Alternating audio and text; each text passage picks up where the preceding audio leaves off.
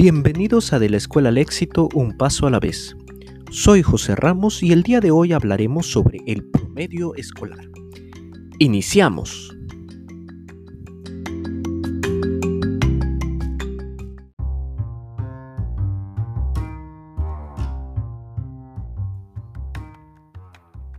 A la mayoría de nosotros nos han enseñado que en la escuela lo más importante es el promedio.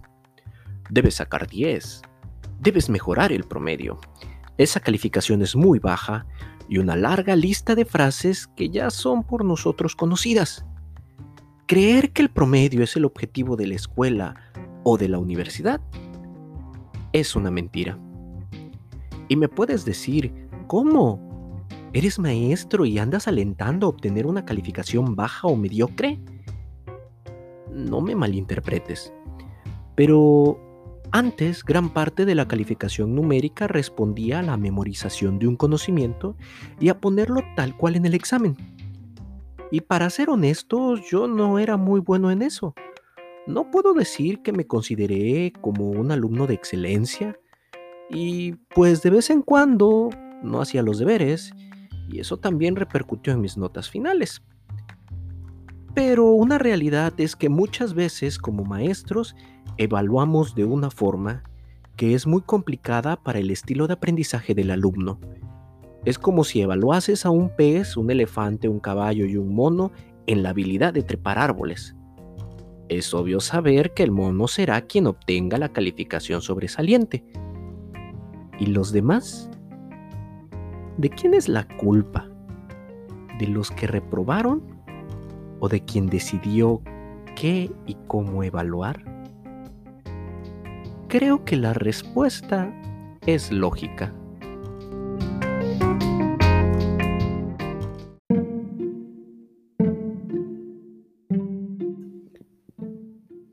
Tenía unas compañeras en la preparatoria que eran alumnas de excelencia.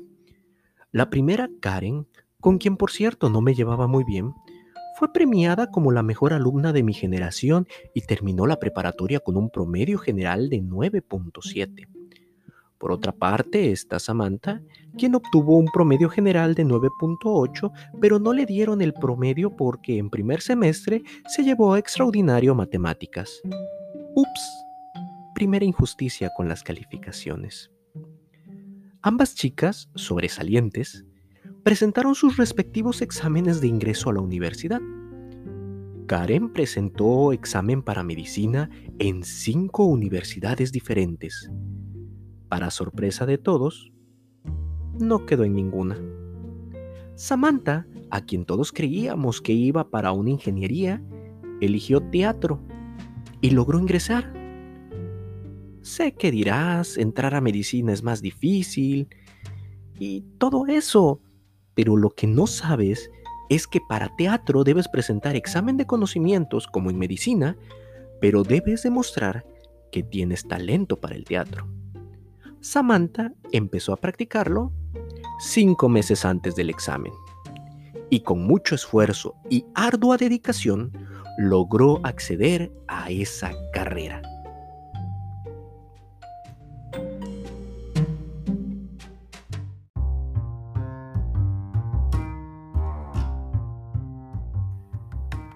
El promedio no fue determinante en ninguno de los dos casos. Esforzarse para sacar 10 como una prueba de autosuperación es grandioso, porque tu objetivo es demostrarte a ti mismo que puedes ser mejor. Pero si piensas que obtener 10 siempre te ayudará para entrar a la universidad, pues ya ves que no funciona así. Las buenas calificaciones ayudan si tu objetivo es recibir el apoyo de un programa académico, irte de intercambio o participar por una beca. Incluso en la carrera de medicina aquí en México, los mejores promedios tienen mejores lugares para realizar sus prácticas y sus residencias. Pero son contados los casos. La mayoría de las pruebas están hechas para evaluar qué tanto estás de acuerdo con el criterio de evaluación del profesor. Muchas veces solo se premia tu nivel de retención de un conocimiento, pero es importante que recuerdes que en la vida hay más que la calificación perfecta.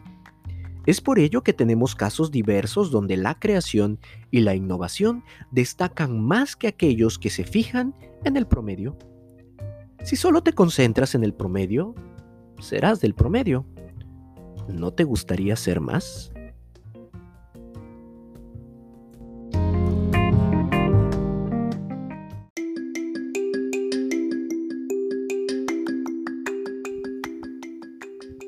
Cuéntame, ¿cómo es tu promedio en la escuela?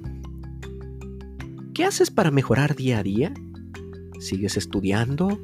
¿O estás buscando alguna forma de ser creativo o innovar? Comparte tus comentarios en nuestras redes sociales, comparte si te gustó y escríbenos si quieres que aborde de un tema en particular. Soy José Ramos, hasta la próxima.